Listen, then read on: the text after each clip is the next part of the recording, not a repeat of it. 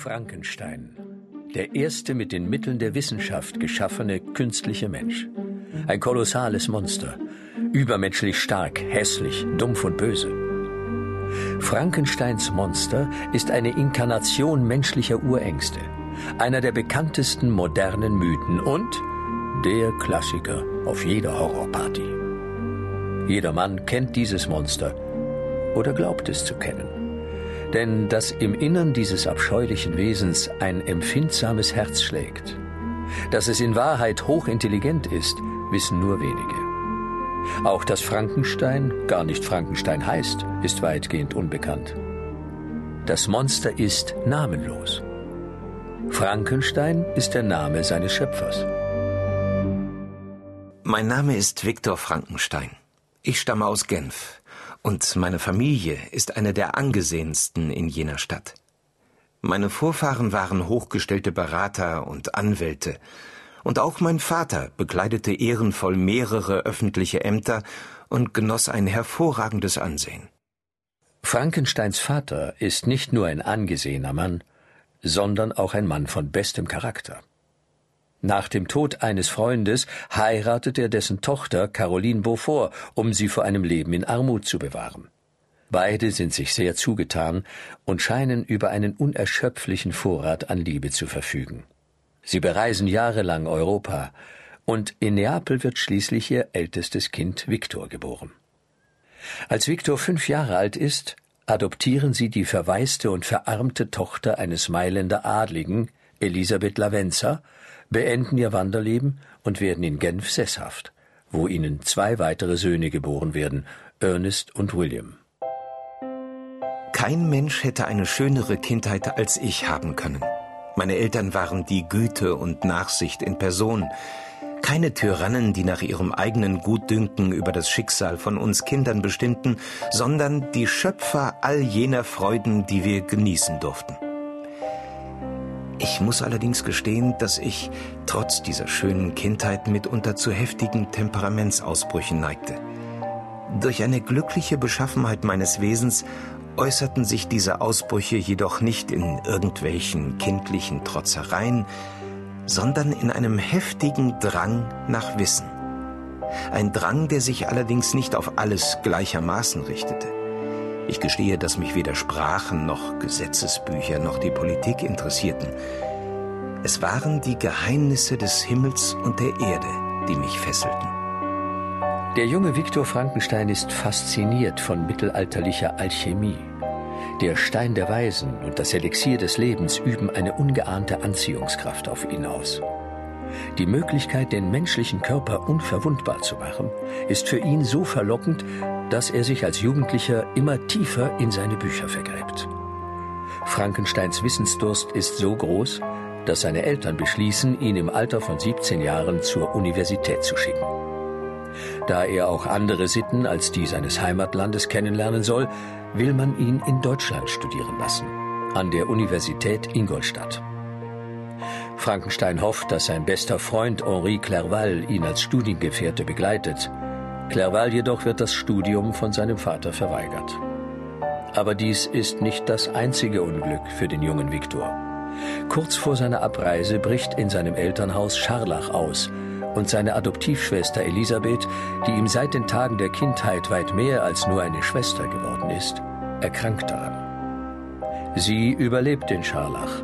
Ihre aufopferungsvolle Pflegerin, Frankensteins Mutter jedoch, stirbt daran. An ihrem Sterbebett verloben sich die beiden, ehe Viktor sein Elternhaus hinter sich lässt und allein nach Ingolstadt fährt. Zur Zeit Frankensteins, der zweiten Hälfte des 18. Jahrhunderts, ist das idyllische oberbayerische Ingolstadt eine blühende kleine Universitätsmetropole. Die bereits im Jahr 1472 gegründete Universität kann auf viele Jahrhunderte ruhmreicher Lehre zurückblicken, als Viktor Frankenstein dort sein Studium beginnt. Politisch ist hier zu dieser Zeit einiges im Umbruch. 1776 wird in Ingolstadt von Adam Weishaupt die geheime Sekte der Illuminaten gegründet, deren Ziel es ist, Kirche und Gesellschaft nach den Idealen der Aufklärung umzugestalten und die man wenige Jahre später sogar für den Ausbruch der Französischen Revolution verantwortlich machen wird. Aber Frankenstein hat kein Interesse an Geschichte und Politik, geschweige denn an den Verlockungen des Studentenlebens. Er ist fasziniert von den ungeahnten neuen Möglichkeiten des Wissens, die sich ihm an der Universität bieten. Seine Professoren Krempe und Waldmann überzeugen ihn, die veraltete Alchemie hinter sich zu lassen und sich mit den modernen Naturwissenschaften zu beschäftigen. Und Frankenstein ist nicht nur begierig zu lernen, er ist auch besessen von dem Wunsch, die Naturwissenschaften selbst durch eigene Entdeckungen voranzutreiben. Mein Geist war nur von einem einzigen Gedanken erfüllt, einer Idee, einem Ziel – so vieles war schon entdeckt worden, aber mehr, viel mehr wollte ich erreichen. Indem ich den Spuren folgte, die andere hinterlassen hatten, wollte ich einen neuen Weg finden. Ich wollte ein Pionier sein, der unbekannte Kräfte erforscht und der Welt die tiefsten Geheimnisse ihrer Schöpfung entlockt. Leben und Tod, das schienen mir die idealen Fesseln des Wissens, die ich als erster sprengen wollte, um mit einer Flut von Licht unsere düstere Welt zu überschwemmen. Wenn es mir gelänge, lebloser Materie Leben einzuhauchen, könnte ich vielleicht auch irgendwann einen toten Körper zu neuem Leben erwecken, obwohl der Tod ihn bereits der Verwesung übereignet hat. Der 17-jährige Frankenstein macht sich an die Umsetzung seines größenwahnsinnigen Plans. Zwei Jahre forscht und experimentiert er. So sehr ist er im Rausch des Forschens gefangen, dass er in dieser Zeit nicht einmal seiner geliebten Familie in Genf einen Besuch abstattet. Um dem Phänomen des Lebens auf die Spur zu kommen, wendet sich Frankenstein zunächst recht ausgiebig dem Tod zu und verbringt Tag und Nacht in Beinhäusern, um Verfall und Fäulnis des menschlichen Körpers zu studieren. An diesem Ort der Düsternis geht ihm plötzlich ein Licht auf. Fast wie durch ein Wunder durchdringt er mit einem Gedanken das Geheimnis von Leben und Tod, und es gelingt ihm, leblose Materie lebendig zu machen. Wie genau er dieses Kunststück vollbringt, verrät er jedoch mit keinem Wort. Frankenstein beschließt, sein frisch erworbenes Wissen in einem größeren Projekt zu vervollkommnen. Er will einen menschlichen Körper bauen und diesen zum Leben erwecken. Um bei seiner Montagearbeit nicht mit winzigen Organen agieren zu müssen, konzipiert er einen Körper in größerem Maßstab. Acht Fuß groß, umgerechnet ungefähr zwei Meter vierzig. Dann macht er sich ans Sammeln der Zutaten.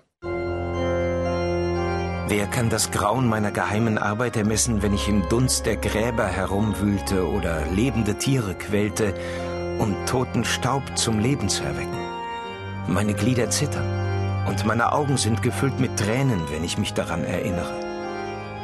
Aber ein unnachgiebiger, fast wahnsinniger Impuls trieb mich voran. Ich schien jeden Geist und jedes Gefühl für alles andere verloren zu haben. In einer einsamen Kammer, eigentlich war es eher eine Zelle, unter dem Dach des Hauses, in dem ich logierte, richtete ich die Werkstatt für meine düstere Schöpfung ein, fern von allen anderen Zimmern des Hauses.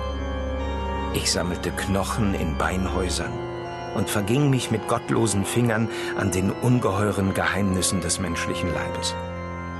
Der Sektionssaal der Anatomie und das Schlachthaus versorgten mich mit dem meisten Material. Oft wandte sich meine menschliche Natur voller Ekel ab von dem, was ich tat aber mein ständig wachsender Drang nach Wissen trieb mich immer weiter an, bis ich meine Arbeit schließlich fast zum Abschluss gebracht hatte. Es ist schwer zu glauben, aber wahr. Diese 2,40 Meter große, abscheuliche Kreatur aus Leichenteilen und Schlachtabfällen ist nur in zweiter Linie das Werk eines vom Größenwahn befallenen Wissenschaftlers.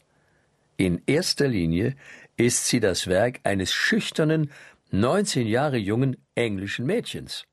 Mary Wollstonecraft Shelley, geborene Godwin.